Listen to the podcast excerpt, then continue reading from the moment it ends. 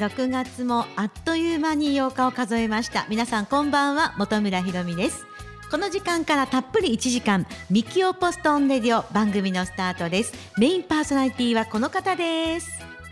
下地みきおです。よろしくお願いいたします。はいみきおさん今週も暑い中番組1時間お届けいたしますのでよろしくお願いいたしますお願いいたします。この番組は北部地域は FM 元部中部地域は FM21 南部地域は FM レキオそして FM 久米島の4局ネットでお届けしています。またインターネットでは世界中に配信をしております。そして本日もミキオポストサイトトップページからリアルタイムで文字情報を発信しております。ぜひ文字でもご確認ください。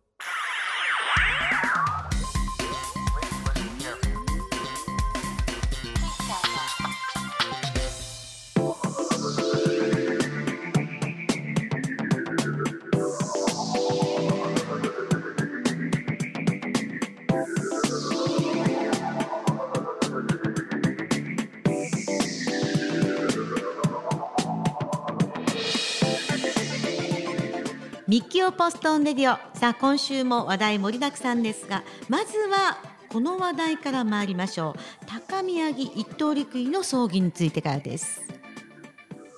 まあこの本当に心からご冥福をお祈りすると同時にですね、ええ。まあ、自衛隊員の皆さんがこうやって命がけでえー救艦の輸送とかですね、はい。多くのことをやられてることにやっぱ国民の皆さんはじめとして、まあ、感謝の気持ちを持ちながらですね、しっかりと支えていかなければいけないということを改めて、えー感じることであります。そうですね。まあ、憲法の中に自衛隊を位置づけすると、まあ、いうようなこと自衛隊が違憲だとかっていうことを憲法学者が言うと、まあ、いうようなことをですね早めに解決をしてあげるというのもですねあのこのお殉職なされたあ高宮源一さんのためにもですねしっかりと自らの仕事がですね違憲だと言われてるということはやっぱ寂しいことですよね。そうですねそういう意味でもしっかりしなきゃいけないなというふうに思っております。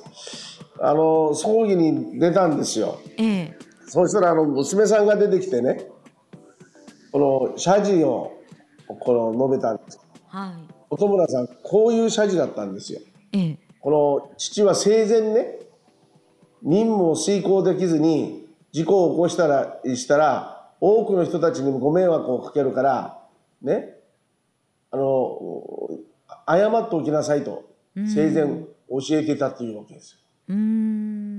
だから今回もええ父が最後まで任務を休館輸送の任務を果たすことができなくてどうもすいませんでしたって頭下げるんだよね。ええすごいおびっくりしちゃって。そうですか。そんなことそんなことじゃないだろうっていう感じしますよね。ねええ。みんな一生懸命やってるんだからそんなことじゃないだろうっていうけども,、もう聞いてる周りがもうこれ動揺しますよね。お父さんって本当にこういう教育を自衛隊員としてやられてたと。はい。任務が遂行できなかったらみんなに迷惑かけるからその時は君が謝っておきなさいってこうやって。うーんすごい志が高いですねいやーもうもうびっくりしましたね。ええ。それだけのこのなんていうの？思いっていうかね任務に対する思いっていうのを感じるといううん。こととこの娘さんのこの言葉をあの葬儀の場で言うということの凄さ親子の関係っていうかねびっくりしました。確かにそうですねまあ正直言って耳疑いましたよね。うん。どうもすいませんはもう考えられませんよね。ね。誰もそんなこと思ってる人いないもんね。まあ、お嬢さんもそのお父さんの意を継いでって言いますかね。責任感があるんですかね。ですね。まあ自衛隊員っていうのはあの我が国を守るというだけじゃなくてあ災害からもお私たちを守ると、まあ、いうような多くの仕事がありますから、まあ、大変なことは間違いありませんけど、はいその家族が支えて自衛隊員がいるという、まあ、そのことにもですね改めてあ感じることになりました。本当に心からご冥福をお祈り申し上げます。さて話題の方を家計学園問題の方に移らせていただきますがあの書類は本物なんでしょうかね？本物に決まってるじゃないですか。うん。もうね、あれをね、中小ビラだとかって官房長官言ってるけど、そんなことありませんよ。本物です。じゃああれが本物だったらなんか安倍さん悪いことになるのかってなりませんよ。問題はあれが中小ビラと言ってるところが問題なんですよ。あ、そこですか。そこなんですよ。うん。で、あの法律違反じゃないわけですよ。ええだから、この特区の審査会を通って加計学園は決まってるわけですけど、もしですよ、この特区をでこの獣医学部を広げると、総理が言ったと言ってもですね、問題ないでしょ。う。だからそこを問題あるかのようにしたのは安倍内閣なんです。そこをね、なんかねじ伏せてやろうとしてるのが菅さんなんですよ。そこは間違いなんです。何にも問題ないんです、これ。規制緩和をするのは。あの文章全部読んでも何も問題ないんです。総理がね、獣医学部を作れと言っても問題ないんです。うん。ね、そこに応募してきた加計学園がとっても問題ないんです。はい。問題化したのは、俺は絶対に支持してないとかって、俺の忖度はないという、ありえるわけないじゃないですか。本村ひろみさんだって僕とラジオしてたら、どうしたらみきおさんのいいところ出そうかなって忖度するでしょ。考えながら喋りますね、やっぱり。これ考えなかったら意味ないよね。そうですよね。あまあ、だからね、この、この問題は森友とは違うんです。森友とは違っていて、この、ある意味、この規制緩和で獣医ができるっていうのも、全国においても獣医は足りないんです。もうペットショップが昔と違って増えすぎて、ええ10年前、20年前の状況と、ね、昔は獣医といえば、牛とか豚とか、ね、それとか保険証とか、どういうところしかなかったけど、今もう、あれなんですよ、もう。街中にはもう獣医が多いんですよ。うん。で、私たちはもうペットが必要なんです。ええね。もう我が家でも、うちの家内がいつも言ってますよ。犬があ来たらね、ご飯食べた？気分悪くない？とか、疲れてない？水飲む？とか言って、俺に聞けよなと。いや、もう家族ですから、風磨くんも。家族なんです。ペットっていうのは大事ですね。うん。この前、ある会合に行ったらですね、ええちょっと大きな犬に噛まれて後ろ足を、後ろ足を小さい犬に切断したんだって。あら。その切断した足に車椅子をつけてやって、いくらだったと思う ?60 万だって。ええすごいですね。それでも、ね、それでも、この犬が歩けるようにしたいという、その思いになるぐらい、今、ペットっていうのは、ね、私たちの社会の中において、ええという人がいるかもしれないけれども、もう心の支えになってる部分ってものすごく多いんですよい。や、もうあると思いますよ。本当に。家族ですから、本当。だから、今、旅行行ってる時、ね、預けると1万円ぐらいしますよ。ペットホル。テル、そうなんですよ。高いんですね。人間が泊まると6000円ですね。ビジネスホテルは安くなってますからね。今そういう時代になってきて、ええ人間の感覚も変わってきたら獣医さんって全部街中に集まり始めてはい。田舎にはいないんです今。国頭とか家島とか宮古とか石垣とかペ獣医さん不足なんですよ。だけど絶対獣医さんを増やさなかった。ええ。増やすべきなんです。50年間増やしてないんだからおかしいんですよ。おかしいですよね。ああ。それを増やそうとしてる岩盤改革をしようとしてるのはこれ正しいことなんですよ。まあやりたければ私に言わせれば京都ね産業大学も加計学園も両方やらせばよかったんですよ。なんで一箇所だと決めるのがおかしい。そうでしかし四すね。国を選択して、ええ。四国には獣医学部のある大学はないから、ね、四国を作ると言ったらでそこに京都産業大学四国までだったら行かないと言ったから加計学園になっちゃったんです。あーあ、そういう経緯で。なるほど。何にも問題ないの。を安倍さんが難しくしてるわけ。やっぱり自分の友達だからなんか疑われると思って喋りすぎちゃったんだね。ああそこはねちょっと気弱になったんですね。そう。それに森友の後のかけだからね。ええ。森そばかけそばって今言われてるから。盛りそばかどっちもおそばですか？そばです。そばに置きたかったわけですよ。はい。だからそういう意味でももうこういうのがもうずーっと続いてます。長いですね。今年ずっとでしょ。おかしいですよね。国会答弁もさもう、えなんかもう論理になってないわけよ。珍しく我が同期の菅さんを論理に達してないわけ。うんなんであの処理調べればいいじゃないの？誰とも調べられないよね。自分でね違法ビラみたいなもんだとかさ。ね？そういうことを言うとこれが将来に役人が本当に作ったと言うとええ。おかしくなるから、あもう海賊ビラって言っちゃ言い切っちゃったのから、その言葉がキキーワードになっちゃったらもう問題ですよねそうなんですよ。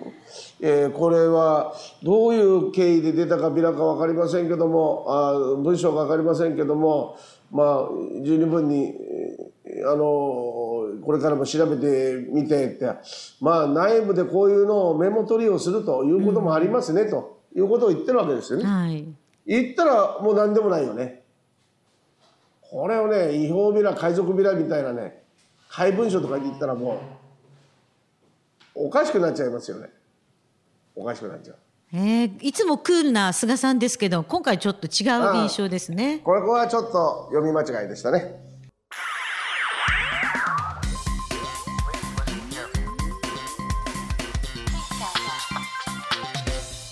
ミキオポストンレディをお届けしておりますさてまあ話題が安倍総理の話になってまいりましたので安倍総理が習近平国家主席の一帯一路に協力姿勢を今示しているこの話題をお願いいたします。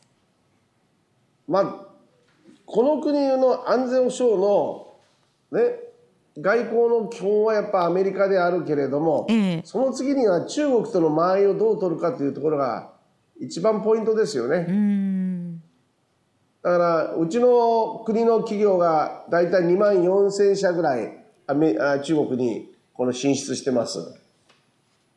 まあ後でも少し話をしますけど人口がこれから1億4千万人が8千万人になるという国家になろうとしてるんですよね、今のやり方してると。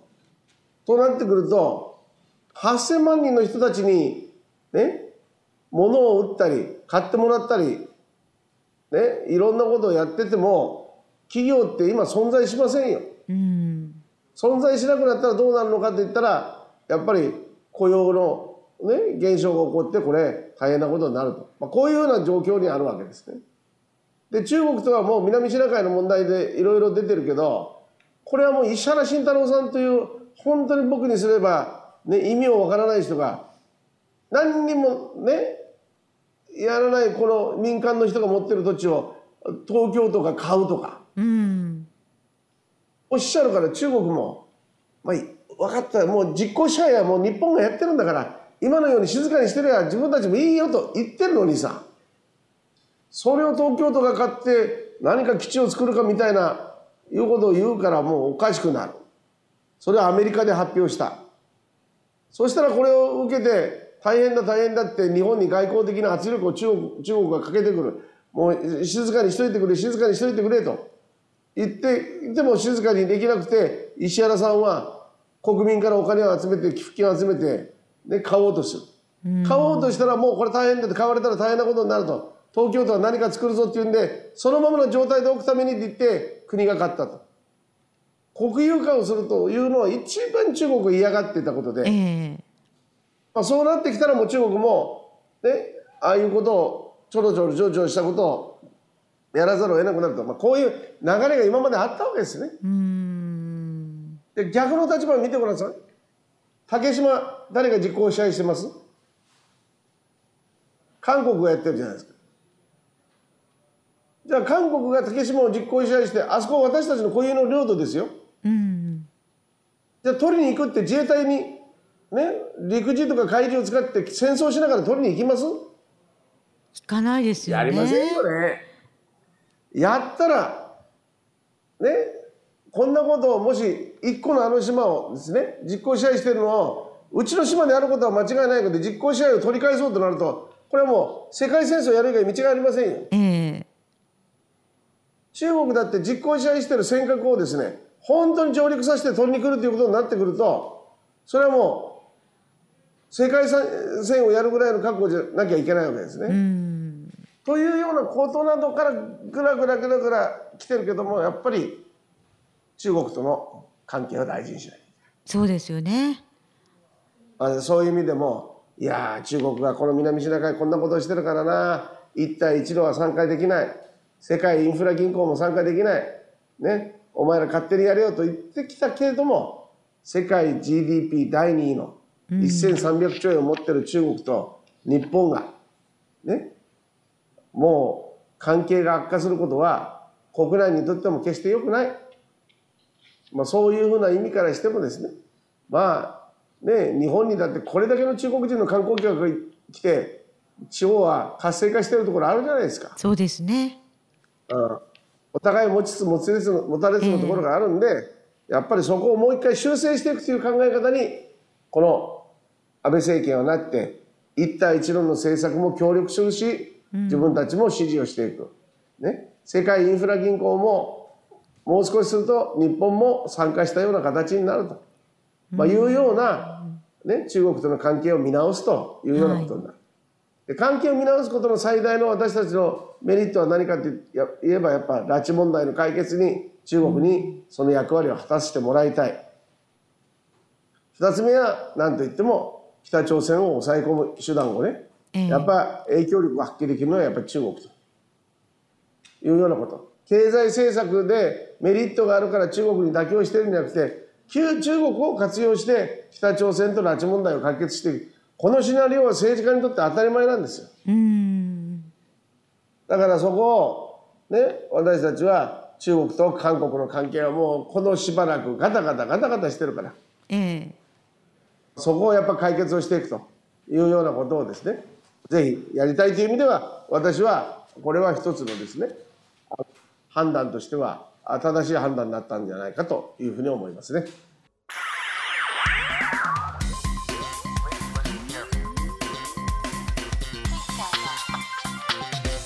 ミキオポストンレディをお届けしておりますさてミキオさん今お話も出ましたように出生率いよいよ大変なことになってますね大変ですよ。ええ。もう最高の時は250万人1年間に子供が生まれてましたけど今100万人切りました。もうこのままでは人口がどんどんどんどん減っていきますね。はい。だからこういうようなことを政治がもっと早めに人口減少というこの減少に気づいてええ。政策を立てなければいけなかったんです。それはもう何と言っても私が今取り組んでる教育の無償化をやる以外道がない。本当そうですね。ええ。処方箋は教育の無無償化。今度の統計を見ても子供がいるということは教育費に金がかかるから負担になるから2人目も作らないというようなことを明確に言ってるわけですから。はい。だからもうお金がかかるとかかからないとかじゃなくてもとにかくこれは教育の無償化をやるということが、ね、出生率にとって大きな起爆剤になるというのが言って。やっぱりこの教育の無償化をやるということは、ね、親の負担が減るからこの負担が減った分が消費経済に回るんで経済政策にもなります。だから教育の無償化は教育費であって経済政策に回らないという考え方はないんです。日本に日本人が弱いこの個人消費というものに私は大きなインパクトを与えると、まあ、いうようなことに2点目になりますね。はい。3点目には、ね、高所得の子どもは高学歴低所得の子どもは低学歴と言われてる、ええ。今の統計からして所得格差が、ね、全く経済格差につながらないようにあの教育格差につながらないようにやっていくと、まあ、いうようなことをやらなければいけないんで、はい。まあ、そういうふうなことになってくるとですよ。そういうようなことになってくるとものすごくこの大きな意味を持ってくる。まあ今親の所得のおかげで学校に行けない子どもたちが全部行けるようになってきて、その子どもたちの中でまたここからハングリーに優秀な子どもが出てきたらやっぱりまたこの国を支えることになると、まあ、いうようなことになってくるんで、はい。もう3点申し上げましたけど、ええ。少子化対策にもなる。経済政策にもなる。教育のねあの質の向上はこの国の未来を救うと、まあ、こういう意味でね教育の無償化はもうどうしてもやらなければいけない大きなポイントになってるからね、ねええ、そこをやっぱり実行していかなきゃいけないと思いますね。はい、教育の無償化これは本当にもう未来のためにも期待したいと思います。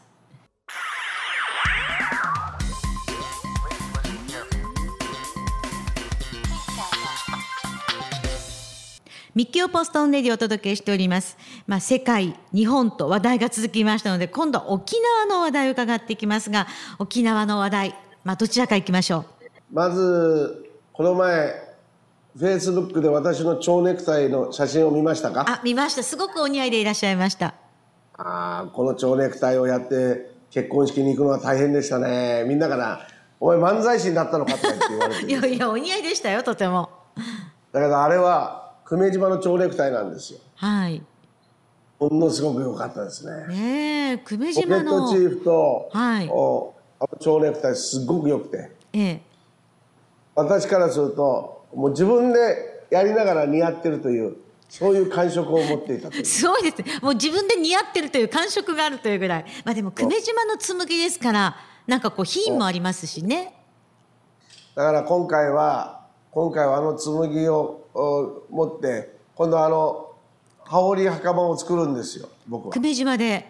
はい、はい、久米島紬。でいいあのー、反物ができたんで、うん、これであの前まで皆さんも見ていただいてるオレンジ型の,、ええ、その反物で久米島紬を作りましたけどあのあの羽織袴を作りましたけど、はい、今回もしっかりと前のものはですねあの袴が久米島じゃなかったんですよね。今回は着物もあのあの袴もあのなんていうの？羽織も、ええ、全部久米島なんですよ。すごいですね。でこれを着てねあの私はこの天皇陛下のですね天皇陛下が、ね、法律が通ったら退位なされて新しい天皇陛下ができる最初の国会の集まりに、はい、この久米島紬の羽織袴で行きたいと。ああ素晴らしいですね。思ってるんですよ。うんだからこの紬を羽織袴にするっていうのは今までないことですね。だからそういう意味ではですね、ええ、これをねしっかりやってまあ皆さんにですねあの世界中にお披露目をしようかなと。いうふうに思う。久米島紬そこにここにありというようなこと、はい、私でも似合うから皆さんも似合うはずですみたいな。いえいえ、まあ、久米島紬大使とまでいきませんけども、もう、そのね、今第一人者になってますので、切られて。あまあ、沖縄にはいろんな紬があります。ええ。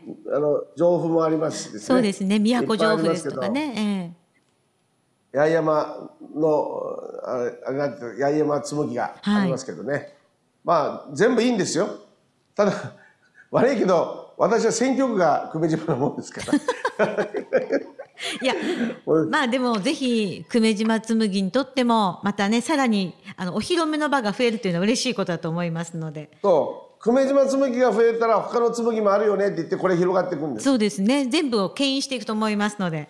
蝶ネクタイも時々されてくださいね。いろんなところで。あ今回やろうと思ってます。よろしくお願いします はい、そしてまあ沖縄の話題といえばどうしてもあの先週も伺ったんですけど空港に関してはやはりもうね皆さんから夏に向けていろいろ伺うと思うんですが。いやもう私がもうこの10年間言ってることだからね。ねもう空港ターミナルを大きくしなさいと。みんなにゆったりできるようなものにしなさいと。ね、もうドバイの空港ターミナルなんて本当にこれ今の空港から山下公園ぐらいまで長さありますよ。そんな大きいんですか？はい。もうあそこなんかすごいですよね。それでまあ乗り換えの人とかねハブになってますからあれですけど休めるようになってたりあのね一部の部屋に入ったら、うん、あのあの横全部にはなれないけどフラットにはならないけども眠りながら毛布を持ってきたりですね。台風の時に対応できるようなものとかいろいろ作るじゃないですか、えー、えー、そういうようなものを本当にゆとりよく作ればいいのにな。うんそうですよね。だけどもう国際線も作って失敗するしもう全日空のところも日本航空のところも全く今手をつけてない、うん。2本目の滑走路ができたらもう本当に混雑するのにいつやるんだと。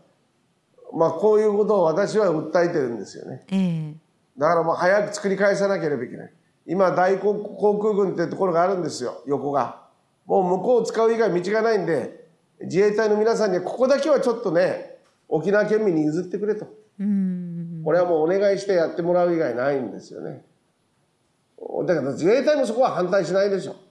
です大よ航空軍をね否定してる。わけないんじゃなくて、ええ。まあどっかで作ってこれまた県が出してあげてもいいんですよお金は。うん。だからあの大きさを使わないとこれはもう完全に飛行機がね予定通り降りられませんね。うんボーディングブリッジが空いてませんとかそういうふうになっちゃうんでああそうすると遅延が起こっちゃうんそう飛行機遅延多いですからね。これでしょええ。しかし考えてもらえないとね。だから私はね前から言ってるんです。石垣空港宮古空港那覇空港合併してうん。ね、合併して同じサービスをできるような仕組みに作ってそれで民間に委託する。ああいいですね。もうもうその伊丹空港も関西空港も一緒のものにして今民間がやってます。うんだからサービスが変わってくるんですよ。それと同じようにしなきゃいけない。だから私はねそういうことをね尾長さんにやってもらいたいんだよね。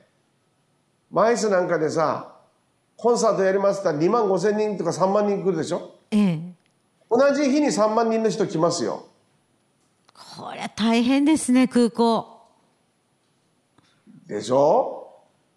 あの空港6万しか処理できないんです。だからそういうようなものがもう分かってるんだから。うん。手をつけないというのはおかしい。だから今度防衛大臣と沖縄担当大臣に明日か明後日ぐらいをめどに私たち要請するんです、はい。作り変えてくれって要請を。ええまあそこをねあのしていただいてまあ2本目の滑走路は僕らが作ったんではい。政権の時。私はもう自分が頑張ったっていう自負がありますからこれはターミナルはね自民党が頑張らなきゃ。自民党が。滑走路は自民党じゃないですよ。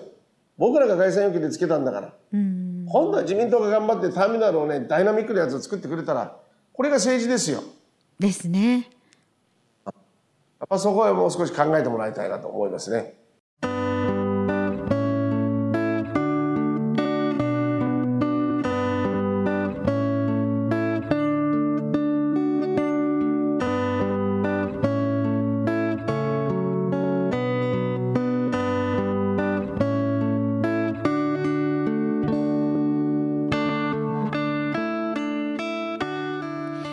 みきおポストンレディをお届けしております。まあ本当にもうみきおさん話題は毎週こと書かないという感じがいたしますがラジオ聞いてる皆さんもですねこの時期まあ梅雨なんですけど雨も降らずなんだかこうぼんやりした日々を送っていますのでちょっと元気の出る話をぜひみきおさんからお願いいたします。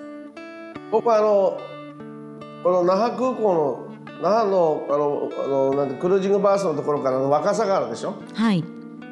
あれをきちっとしたいんですよね。ああ若さまでのはあそうあそこのビーチなんかで昨日先週の宮古でビーチバレーボールの大会やってたじゃないですか。いええ。すごかったようねん。日本中からチームが集まって。すごいですね。あこれを若さでやりたいわけよあの若さのビーチで。そういうあれ2箇所ビーチがあるんですよね、筋の方のビーチと奥の方のビーチとあるから。両方でさやるようになったらいいと思うよ。いいですよねだから人が集まるようにしなきゃね。ええ。でやっぱ海沿いが海が触れるっていうのはもうあの辻若さの近辺しかないんですよね、うんだからねまああれだけのお金を投下してダイビングができるような教習できるような仕組みとか作ってるんだけど全くヘドロになってできてない。あここをやっぱもう一回きちっと私たちは整理してやりたいというふうに思ってます。あまああの海などがあるんで県外からいらっしゃる方はその海の近くでも楽しみたいとは思うんですよね絶対。そこやっぱりシティリゾートですよねシティええリゾート、シティリゾート。これを楽しむそれとあの高架橋の下なんかにあの舗装されてるところがあるんで、ええ。3on3 のバスケットボールを10コートぐらい作れていってるんですすごいですねそれ。そうしたらまた若い子たちがまた運動しに来るしね、なんかそういうなんかできることをやらなきゃダメできること。またあの港のアジアのところの釣り船のところもさええ。あれだけ釣りの観光客が来るから整備してあげてさ公園も汚い。ね？釣りのこの港湾のところにはトイレがないから横の公園のトイレ行ってきたらもうこれも汚いですよそうなんですよね。掃除をしていただいてる方がいてええ。あの本当にありがたいんですけど建物が汚いんですよ。うんやっぱそういうのも直していかなきゃね。大きい話もだけどこういう話にもやっぱ目を向けていかないとね、はい。私いつも言ってんです、ね、税金で使ったところは大事にしろって。うん。税金で大事に自分たちで作っておいてほったらかしにするなと。ええ。もうこれが役人の悪いとこね。ああ言えば上位のところがあるからこれを直すのが政治家なんですよ。うん政治家が強く言わないとね変わりませんよ。みんなあの民間の方々役所にお願いしたらもう役所に頭下げるけどねこんなんじゃない。政治家がいてねきちっとその方向性を示さないと。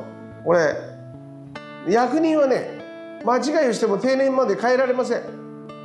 政治家は間違いしたりやらなかったら変えられる能力が有権者にあるんです。有権者は政治家に詰め寄らなきゃいけないんですよね。うん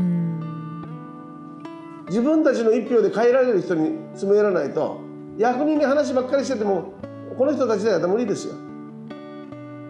お前やらなかったら本当に次の選挙入れないからなってこれがいいんです。これが大事なんです。しっかりと。それをまた受け止めて政治家がやらなきゃいけないと。いうことなんです、ちょっとまた田舎の方に行くとなんか政治家よりもね役場の総務課長とか企画課長の方が偉いような意思がありますけどそういうのは許しちゃいけませんね。うん。やっぱり偉く偉いとか偉くないとかじゃなくて政治家がやっぱ行動力を持ってやらないとね。ぜひ。